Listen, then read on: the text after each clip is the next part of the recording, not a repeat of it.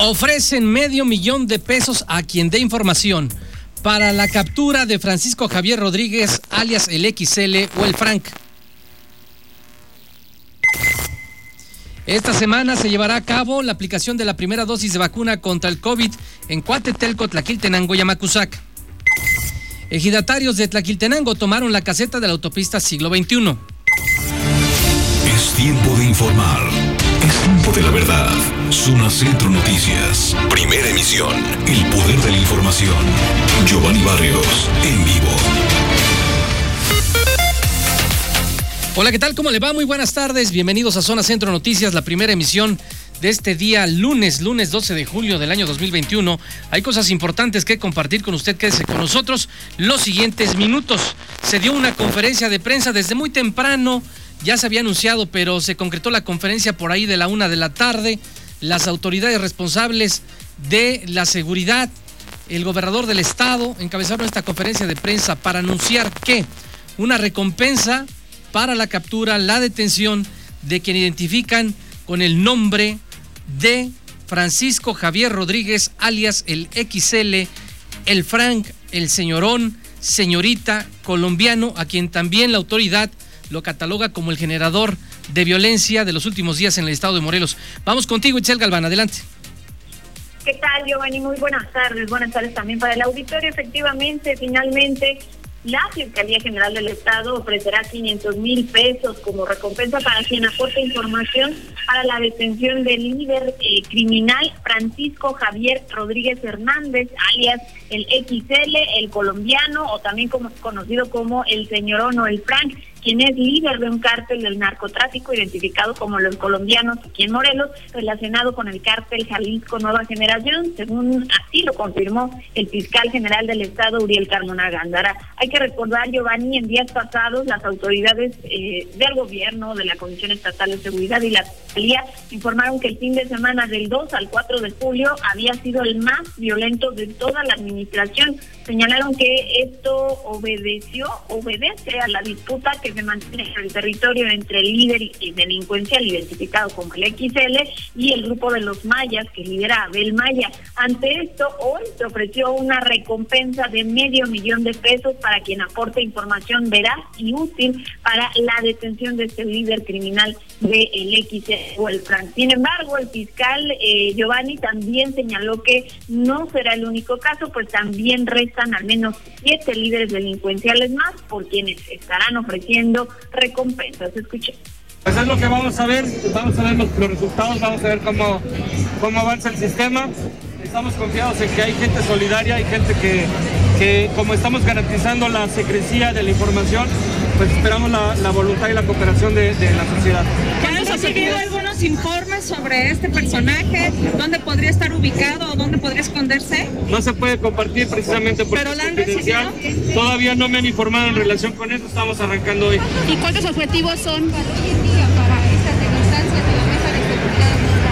No te, no te puedo decir, eso es algo que se define al interior de la mesa de seguridad.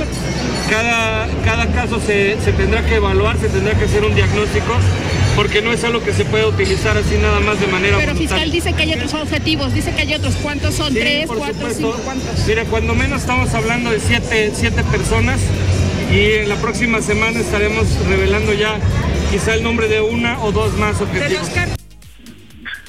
Ahí escuchamos, Giovanni, al fiscal general del Estado, Uriel Carmona Gándara. Son siete personas más, por lo menos, por quienes estarán ofreciendo también estas recompensas. Mientras tanto, pues fue emitida ya esta primera eh, recompensa de 500 mil pesos para quien aporte información para la detención de este líder criminal. Hasta aquí mi reporte, Giovanni. Gracias, gracias Itzel. Bueno, esto se revelaba por el fiscal, después vino a concretarse esta conferencia de prensa donde informaban que es una nueva forma de trabajar realizando investigaciones con la colaboración de la ciudadanía, que habrá total secrecía para quien aporte estos datos que se darán a la Fiscalía de combate a delitos de alto impacto. Ahí es donde se llevarán a cabo estas investigaciones.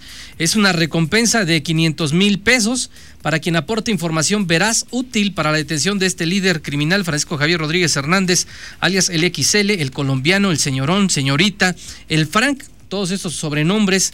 Es líder de un cártel de narcotráfico identificado como los colombianos, relacionado con el cártel Jalisco Nueva Generación según eh, se ha confirmado desde hace algunos meses atrás, pues es quien ha estado en estos momentos generando mayor violencia en el estado de Morelos.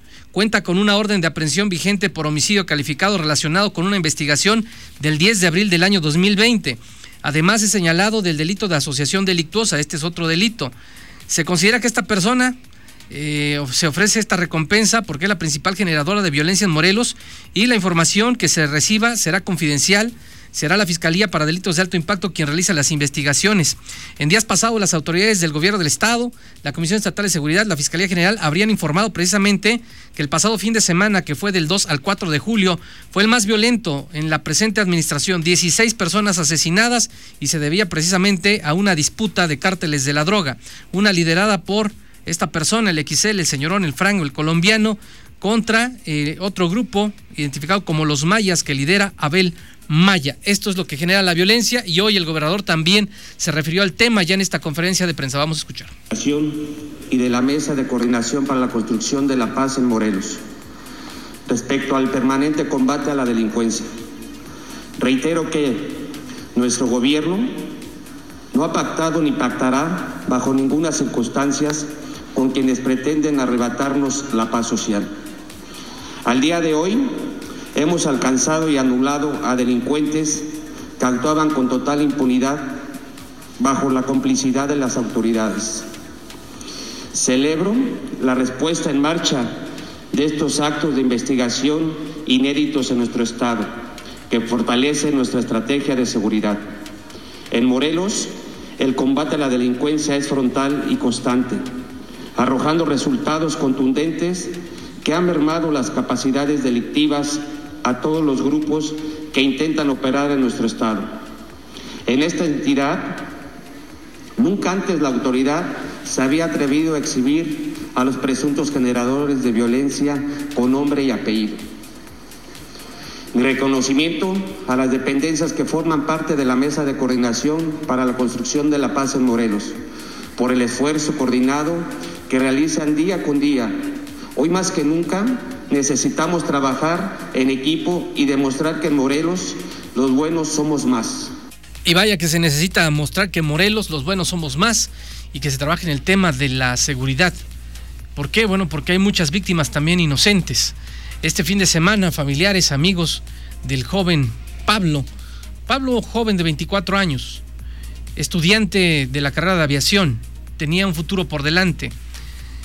Joven que era estudiante, que tenía una familia, le fue arrebatada la vida por sujetos que, o un sujeto quizá, que intentaron asaltarlo. Esto ocurrió en Burgos de Temisco.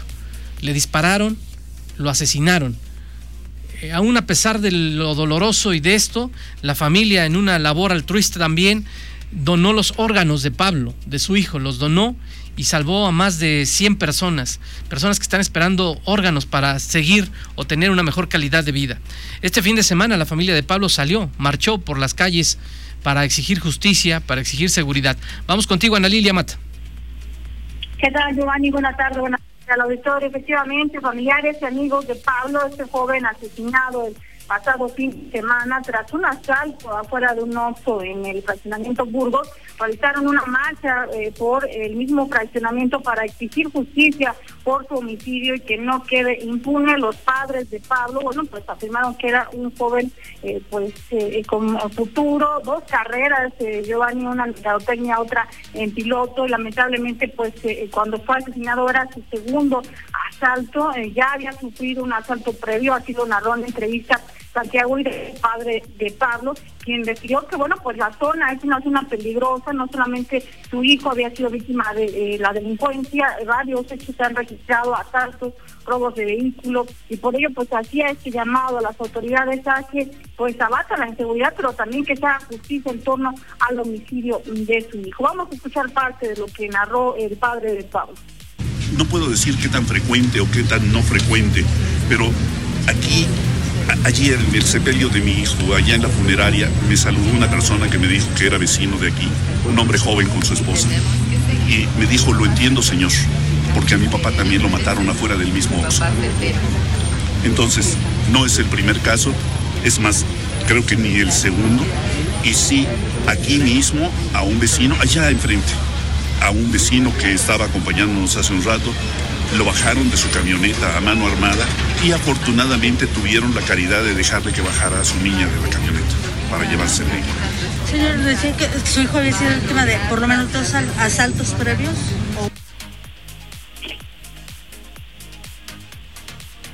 Bueno, lo que el padre de Pablo, y bueno, pues esta marcha es la segunda que familiares de este joven realizaban exigiendo justicia por su homicidio. Es la información, eh, Gracias, Ana Lilia. Muy buenas tardes. Así se exigió justicia por, por este joven de 24 años, quien tenía todo un futuro por delante y le fue arrebatada su vida por delincuentes cobardes. Mire usted, en el tema del COVID, que también no debemos bajar la guardia, que también está en la agenda informativa, eh, pues resulta que ya Morelos está rebasando los 200 casos activos. Esto ya es preocupante. La semana pasada estábamos en 100, 130 cuando llegamos a los niveles más bajos 70, 60, pero ahorita ya tenemos más de 200 casos. En el último reporte que nos da la autoridad el día de ayer, eh, cerca de las 6 de la tarde, se informaba que Morelos alcanzaba 200 casos activos, 210 personas que en este momento tienen la enfermedad activa del COVID, que la pueden contagiar en los próximos 15 días. Pero también se han registrado ya 3.781 defunciones. 3.781 defunciones y se han confirmado 35.426 casos. Los nuevos pacientes son ocho mujeres de Cuernavaca, Huitzilac, Jutepec, Temisco, Xochitepec y Yautepec. Se encuentran aisladas en sus hogares 10 hombres de Ayala, Cuernavaca, Emiliano Zapata, Jutepec, Ojutla, Temisco. Estamos hablando entonces en total de 18 personas en las últimas horas. Y nos dice también la autoridad que se integraron a la base de, datos 57 casos confirmados de COVID que corresponden a meses anteriores, esto debido a la actualización del sistema de información nacional. En tanto, las nuevas defunciones son seis hombres de Cuernavaca, Emiliano Zapata, Jonacatepec, Xochitepec y Yautepec, y tres mujeres de Cuautla, Yautepec, que padecían diferentes enfermedades. Entonces estamos hablando cinco y tres, ocho personas que pierden la vida en las últimas horas contra el COVID. Hay que seguirse vacunando. Hoy siguió la vacunación. ¿Dónde, Luis Moreno? Adelante. Giovanni Amacuzaca fue una de las sedes junto con Patrón del Río al poniente de Morelos en aplicar el Programa Nacional de Vacunación contra el COVID-19 en personas mayores de 30 años y hasta los 49 años. Desde, temprana hora la fila se formó a las afueras del Salón Cantarranas en la cabecera municipal Amacusteca, en donde la en donde la gente ya estaba con su registro a la espera. Fue alrededor de las 9 de la mañana que empezó eh, con el ingreso de poco más de 100 pacientes, por lo que la fila empezó a fluir demasiado rápido. Se destinaron, Giovanni, 3.720 dosis de AstraZeneca para lo que es este lunes y mañana martes, así lo informó Héctor Hugo Guzmán Pacheco, encargado de este programa en la zona Macustaca. Escuchemos. Nos encontramos ya aquí en, el poblado de Macusac para la primera vacunación de AstraZeneca para toda la población de 30 a 49 años de edad, haciéndoles la invitación que acudan. Como pueden ver, la afluencia es rápida, hay, poco, hay poca población que está viniendo a vacunar, hay que aprovechar este momento, ¿no? ¿Cuántas dosis trajeron para acá? Tenemos 3.720 dosis para poner o aplicar entre hoy y mañana. Entre hoy y mañana. Pues como bien eh, sabemos, ya no, no es la primera vez que se hace aquí en, en Amacuzac, eh, pues eh, importante que se vengan a vacunar. Muy importante, afortunadamente las, las anteriores ocasiones que nos ha tocado coordinar este punto por parte del Instituto Mexicano del Seguro Social nos ha ido bien, ha habido buenas respuestas de toda la comunidad. Espero que esta no sea la excepción, ¿no? En el caso de Puente Dixla, la, fecha pasada eh, comentan que sobraron dosis. Sí, pero sobraron pocas, 320 dosis, 300 dosis. ¿Qué hacen con esas dosis que se quedan? ¿Las regresan? Se regresan al almacén delegacional del Instituto Mexicano Seguro Social. ¿Y de todas maneras se ocupan? Ahí desconozco ya ese procedimiento. Su nombre completo, por favor. Giovanni, comentarte que en esta actividad participó personal de la Sedena, de Bienestar, y también es parte del personal del Ayuntamiento de Macusac. La información. Gracias Luis Moreno, muy buenas tardes. Y bueno, eh, también aparte de Macusac, eh, hubo vacunación en Coatlán del Río, Coatlán del Río 12 y 13, es decir, hoy y mañana. También vacunación en Tlalnepantla, que es nada más hoy, 12 de julio. La pregunta es, ¿dónde va a seguir la vacunación? Bueno, ponga usted atención. Eh, dice la autoridad que esta semana se llevará a cabo también la aplicación de primera dosis para personas de 40 a 49 años de edad en los municipios de Tetecala, Coatetelco y Tlaquiltenango. La coordinación del Plan Estatal de Vacunación informó que en el municipio de Tetecala la vacunación se realizará únicamente miércoles 14 de julio. En Coatetelco se efectuará jueves 15 de julio, mientras que Tlaquiltenango se llevará a cabo en la vacunación 14 y 15 de julio. La Brigada Correcaminos en Morelos, que integra la Secretaría de Desarrollo de la Defensa Nacional, en fin, varias dependencias, pues están informando que eh, van a ser más de 5 mil dosis de la vacuna AstraZeneca. Le habíamos informado a usted AstraZeneca de aquí en adelante, eso es lo que había dicho la autoridad. De esta manera, la población de Tetecala, Coatetelco, Tlaquiltenango, entre 40 y 49 años de edad, deberán presentarse para su primera dosis con una identificación oficial comprobante de domicilio para verificar que son residentes de los municipios y también su expediente de vacunación que obtienen de mivacuna.salud.gov.mx en Tetecala, donde va a ser la aplicación en el Hospital General de Tetecala, que es el doctor Rodolfo Becerril de La Paz. En Coatetelco, la aplicación de las primeras dosis de vacuna AstraZeneca se realizará en secundaria técnica 20, Cuautzilin, ubicada en Zapata, Colonia Centro, mientras que en Tlaquiltenango la aplicación de las primeras dosis de vacuna AstraZeneca para personas de 40 a 49 años será en el Centro de Seguridad Social IMSS, a un costado de la Unidad Médica Familiar número 11, en el auditorio y en la ayudantía municipal. Estos son los puntos de vacunación. Bueno, y también comentar que se va a vacunar mujeres embarazadas mayores de 18 años que cursen más de nueve semanas de gestación. Ahí va a continuar la vacuna, importante, y no bajar la guardia, sana distancia, cubrebocas, lavado frecuente de manos, si se puede evitar salir de casa, que mejor. Voy a la pausa, es breve, no se vaya. Dos de la tarde con 42 minutos, gracias por continuar con nosotros. Antes de seguir con las noticias, quiero mandar un abrazo solidario a toda la familia periodística del estado de Morelos. Muy lamentablemente ha fallecido don Santiago Baena, un ícono de la fotografía, eh, estuvo durante muchas administraciones, laboró para varias administraciones del gobierno del Estado, desde don Antonio Riva Palacio, Jorge Carriolea, Jorge Morales Barut, Jorge, Arturo, García Rubí, eh, Sergio Estrada Cajigal, me parece que todavía está con Marco Antonio Adame Castillo, eh, don Santiago Baena, un hombre amable, con mucha sabiduría y experiencia en el ramo periodístico que siempre tuvo una buena sonrisa y una buena mano para quienes llegábamos al periodismo. Recientemente también su hijo Fernando Baena también eh, falleció. Un abrazo fraterno para toda la familia Baena y para toda la familia periodística. Descanse en paz. Vámonos eh, rápidamente con otra información. Vamos con nuestra compañera Itzel Galván. Vamos con ella, porque el fin de semana eh, explotó el motor de una lancha en Tequesquitengo. Hubo personas heridas. Hoy el alcalde de Jojutla, Juan Ángel Flores Bustamante, pues señaló que la regulación de las lanchas en Tequesquitengo corresponde a la Capitanía de Puerto. Adelante, Itzel Galván, te escuchamos.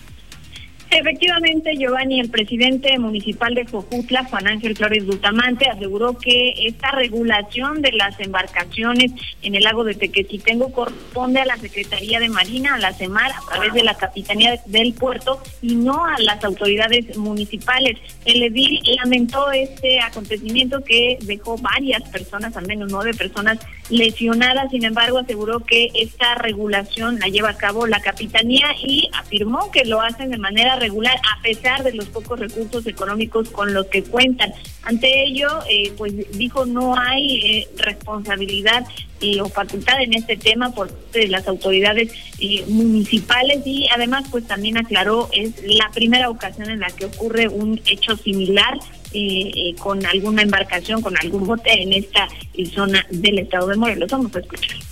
Creo que es algo muy lamentable, ¿no? porque la verdad es que ahí eh, no había sucedido en lo que llevamos de la administración. Quiero comentarte que ese tipo de regulaciones lo hace la Secretaría de Marina a través de la Capitanía de Puerto. Eh, en el lago nosotros no tenemos injerencia, ahí todo tiene que ver con que es este, la Secretaría de Marina. Nosotros regulamos a partir de la tierra y hacia afuera. Entonces, eh, al final es algo lamentable. Gracias a Dios no pasó a mayor ¿no? Sin embargo, se tiene que revisarse pues de manera constante por parte de la Capitanía de Puerto para que todo esté en orden y evidentemente pues no vuelva a correr riesgo ningún, ninguna persona. ¿Pedirían desde el ayuntamiento esta revisión exhaustiva? Se hace todo el tiempo, se hace todo el tiempo. Acá lo que le faltan son recursos pues a la Secretaría de Marina, ¿no? Y sobre todo toda la cafetería en puerto que tiene que, pues no tiene tanto personal como para revisar todas las lanchas, ¿no? mecánicamente hablando. Pero no han dejado, digamos, un tanto abandonado este, este lago en sus, las funciones no, de revisión. No, porque te digo, o sea, es un tema aislado, o sea, no es un tema que, sea, que haya sido recurrente.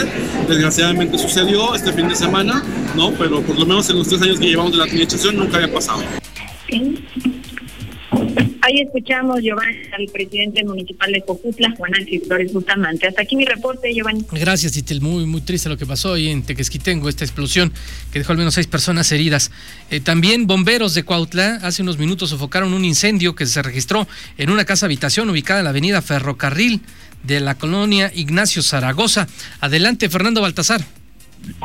Efectivamente, Giovanni, amigos del auditorio, muy buenas tardes. Se vivieron momentos de angustia ahí en esa casa habitación y este siniestro que ocurrió a la una de la tarde fue causado por una fuga de gas, eh, según informan los propios vecinos. Afortunadamente, elementos del Cuerpo de Bomberos y Protección Civil de Cuautla llegaron a tiempo para sofocar el incendio y evitar una tragedia mayor. Como resultado de este, un hombre de 68 años de edad eh, tuvo quemaduras en ambas manos tratando de controlar el mismo y de salvar a quienes al interior eh, se encontraban. Recibió atención médica por parte de paramédicos de Cruz Roja Mexicana, delegación Cuautla. En el lugar no fue necesario su traslado, eh, pero los vecinos incluso eh, intervinieron también para facilitar las labores de los bomberos y finalmente evitar que se convirtiera en una situación todavía mucho más grave. Insistimos, solamente una persona resultó lesionada, quien al interior trató de apagar este siniestro y resultó con quemaduras en las dos manos. Giovanni, hay que tener mucho cuidado de revisar esas instalaciones de, en nuestros domicilios porque se nos olvida y entonces se generan este tipo de accidentes. Sin duda, gracias, gracias Fernando. Tener precaución. Vámonos eh, rápidamente con nuestro compañero Luis Moreno, porque giratarios de Tlaquiltenango tomaron la caseta de la autopista siglo XXI a la altura del puente de los muros. ¿Por qué, Luis Moreno? Adelante. Esto, Giovanni, debido a que autoridades de gobierno federal y estatal no han cumplido los acuerdos, el comisariado de Equidad, la UICA, Juan Carlos Leiva Hernández, aseguró que las autoridades no han querido concretar eh, estos acuerdos que consisten en la limpia de los canales, que ahora con las últimas lluvias se, ha visto, se han visto seriamente afectados, entre otras cuestiones, así como los pagos de sus eh, predios. Son ya cuatro años, Giovanni, de este conflicto que involucra a varios ejidos y que ahora nuevamente se coordinan, pues ya eh, pues han hecho reuniones, pero eh, pues no llegan a acciones concretas. Escuchemos parte de la entrevista. Juan Carlos Leiva Hernández, comisariado ejidal de Tlaquiltenango. Pues eh, coméntenos, ¿están bloqueando la autopista siglo XXI? Pues una vez más estamos bloqueando la autopista por la falta de concientización de los gobiernos porque no nos han pagado. No han hecho nuestras, nuestras afectaciones, ni siquiera han desasolvado nuestros canales. Nuestros, aguales- nuestros canales ya están colapsando y no es justo que, que ellos estén haciendo un negocio en nuestras tierras y que al ejidatario, como siempre, lo estén marginando. ¿Qué tiempo tienen con esto, afectación? Tomamos la pista como cerca de tres horas. ¿Y las afectaciones en el campo qué tiempo tienen? Van para cuatro años las afectaciones, que no han hecho, han hecho caso omiso de todo esto. ¿Se dan reuniones, encuentros? Hemos, hemos estado con ellos en muchas ocasiones, para serles sincero, de que desde que entró mi, mi periodo. Giovanni Carlos Leiva aseguró que es un cierre que se quitará hasta que las autoridades les den una respuesta. Son poco más de 20 afectados, al menos del ejido de, de Tlaquiltenango, pero hay más en otros municipios de la región sur. La información, Giovanni. Gracias, gracias eh, Luis Moreno. Hoy es Día del Abogado, muchas felicidades a quienes ejercen esta profesión, que la ejercen obviamente de manera correcta, a los que lo ejercen de manera correcta, no que torcen la ley, a los que sí se merecen muchas felicidades, a los que buscan pues eh, que se aplique lo que se establecen en nuestros, nuestra constitución mexicana, del estado de Morelos, nuestras leyes, de todas las que de ella eman- emanan. Felicidades a los abogados. Hoy, por cierto, el gobernador Cuauhtémoc Blanco Bravo acudió a la sesión solemne celebrada en el Congreso de Morelos, donde este 12 de julio fue entregado el Premio Estatal de Abogados Antonio Díaz Soto y Gama 2021. Eh, ahí estu- estuvieron diferentes eh, titulares del Ejecutivo, Legislativo, Judicial. Eh, se dio lectura a un decreto. María Ivonne Hernández Muñoz, Juan Manuel Ortega Maldonado, Ingrid Lisset Lira Hernández, Ricardo Zarraga, Guadalupe Delfina Redondo, Leonardo Alejandro Silva, María Teresa García, Magnolia Corona, Edgar López, Manlín Cristina Rivera Sánchez, Alberto Francisco López, Joaquín Roque González recibieron esta importante distinción. Vamos a escuchar. Que obtuvieron el Premio Estatal de Abogados Antonio Díaz Soto y Gama 2021 en cada una de las diferentes categorías. El premio que otorga el Poder Legislativo del Estado de Morelos lleva el nombre de don Antonio María Alfonso Díaz Soto y Gama, que fue un abogado y político mexicano que participó en la Revolución Mexicana del lado de Ricardo Flores Magón y de Emiliano Zapata. Este reconocimiento es resultado de su labor profesional, de su dedicación y compromiso en el desempeño de una profesión que es fundamental en el correcto desarrollo de la sociedad de una profesión que contribuye en la consolidación de las reglas y valores de la democracia. Pues ahí lo tiene, parte de esta ceremonia. Y eh, hablando del Congreso del Estado de Morelos, se está proyectando citar a una sesión extraordinaria, todavía hay más nombramientos, ya está por terminar esta legislatura, pero pretenden hacer más nombramientos antes de que lleguen los futuros legisladores. Vamos contigo, Ana Lilia Mata. Así es, Giovanni hoy el presidente de la mesa directiva del Congreso, el vicepresidente de la mesa directiva del Congreso del Estado, José Luis Galindo Cortés, quien recibió que no se descarta este periodo extraordinario de sesiones. Recordemos ya este jueves 15 de julio concluye el último periodo ordinario de sesiones de la 54 legislatura y por tal, bueno, pues eh, dijo el, diputado presidista, no les daría tiempo de concretar los nombramientos que están pendientes. Recordemos entre ellos, bueno, pues la eh, designación de la titular del Instituto de la Mujer del Estado de Morelos o bien su ratificación. Hay que recordar que Flor de Ciret León no ha solicitado su ratificación. También está eh, la designación del Comisionado Ejecutivo de Atención a Víctimas y eh, los nombramientos de eh, los eh, titulares de los órganos de control interno en la Comisión de Derechos Humanos, en el INTERPAC, que es el Instituto Morelense de Procesos Electorales y Participación Ciudadana, también en el Instituto Morelense de Información Pública y Estadística, así como en el Colegio Morelos, son parte de los nombramientos que se estarían concretando y de acuerdo con el diputado presidente, bueno, pues sería los que no alcancen antes de este jueves, pues en un periodo extraordinario que sería en agosto. Vamos a escuchar lo que dijo el diputado local. Y, después de analizar los temas que puedan surgir todavía, analizar si hay condiciones y, ahí definir si habrá un periodo extraordinario para hacer uno o dos nombramientos que quedarían pendientes, eh, obviamente después del 15 de julio. Eh, la titular del Instituto de la Mujer pudiera ser, este, si de aquí al jueves 15 no nos da para nombrar este, eh, el encargado, el, el consejero, consejera de atención a víctimas, habrá que meterlo también en una extraordinaria, pero vuelvo a repetir, habrá que analizar eh, con todos los diputados si hay condiciones y poder hacer esos nombramientos. Definitivamente no, no hay bono, no hay condiciones, finanzas sanas, dejarle a, la legislatura que viene eso, finanzas sanas. Y bueno, escuchamos también de la respuesta que daba el vicepresidente después de que hace una semana él mismo eh, declaró que analizaría, no se descartaría la asignación de un bono para los diputados de fin de legislatura y bueno, dijo que está descartado, que está determinado pues no asignarse ese pago de bono. Es la información, Giovanni. Gracias, Ana Lilia. La madrugada de este lunes fue baleada una fachada de una veterinaria en Jojutla. Adelante, Luis Moreno.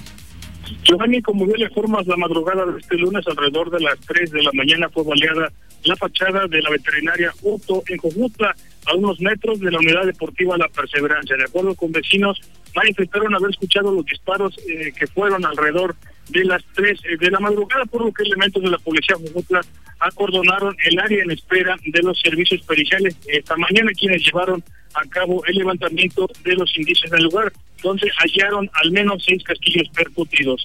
La información, Giovanni. Gracias, Luis Moreno. Antes de despedirnos, es un apoyo social que nos piden, nos solicitan eh, urgentemente al sistema de agua potable y alcantarillado de Cuernavaca.